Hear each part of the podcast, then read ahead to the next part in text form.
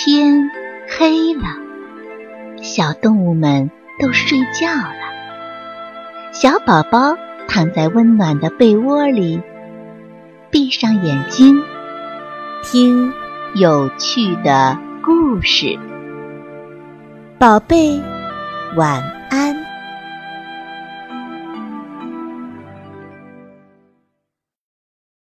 迷路的小狐狸。动物乐园要招聘一名管理员，小狐狸和小白兔从众多应聘者中脱颖而出，成为了最后的两名竞聘者。明天就要参加最后的考试了。面对比自己更具实力的小白兔，小狐狸心里一点儿底都没有。他难过的对老狐狸说：“妈妈。”明天就要考试了，我一定会输给小白兔的。放心吧，儿子，最后的胜利一定属于我们狐狸家族。小白兔啊，是高度近视眼儿，出远门时要靠指南针辨别方向。我已经在通往动物乐园的大森林里埋藏了很多大磁铁，小白兔路过那里就会迷路。最后参加考试的就只剩下我的宝贝儿子了。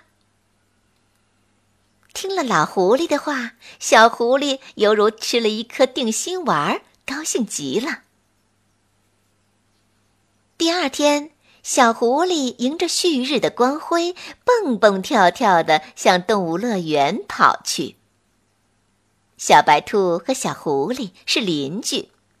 他们俩要一直向南走，先翻过一个山坡，再穿过一大片森林，才能到达动物乐园。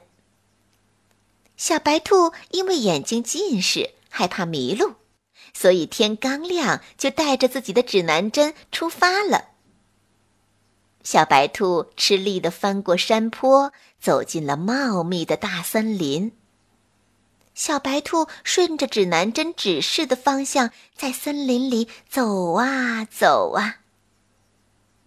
小狐狸翻过山坡，来到了大森林里，看到小白兔拿着指南针在森林里走啊走啊。嘿嘿，小白兔迷路了。小狐狸心中暗喜。小狐狸悄悄地从小白兔身边溜过。他钻出了大森林，来到动物乐园。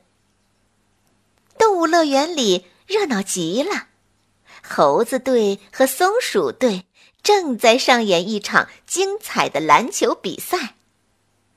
激烈的比赛引来了一大群围观的动物，他们不停地给比赛叫好助威。离考试的时间还早，小狐狸观看了一会儿比赛。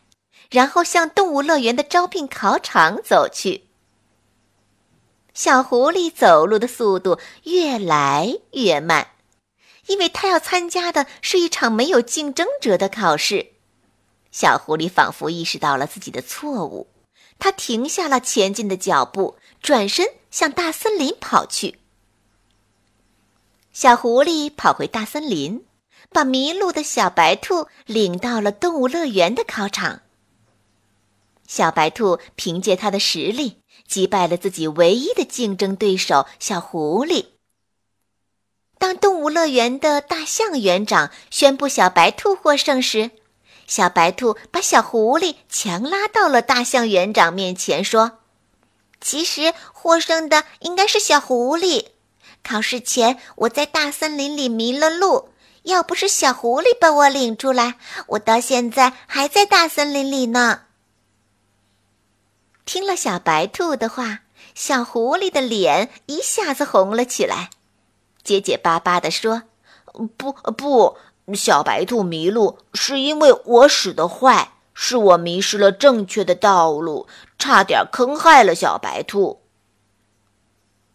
大象园长听了小狐狸的话，立刻明白了事情的来龙去脉，他和蔼地笑了笑。然后又意味深长地对小狐狸说：“你呀，做得很好，一时的迷路并不可怕，迷途知返仍然是好样的。动物乐园里的领导经过商量，最后决定，同时聘用小白兔和小狐狸做动物乐园的管理员。小狐狸领着小白兔飞快地奔上了回家的路，他急着要把自己被动物乐园聘用的好消息告诉妈妈呢。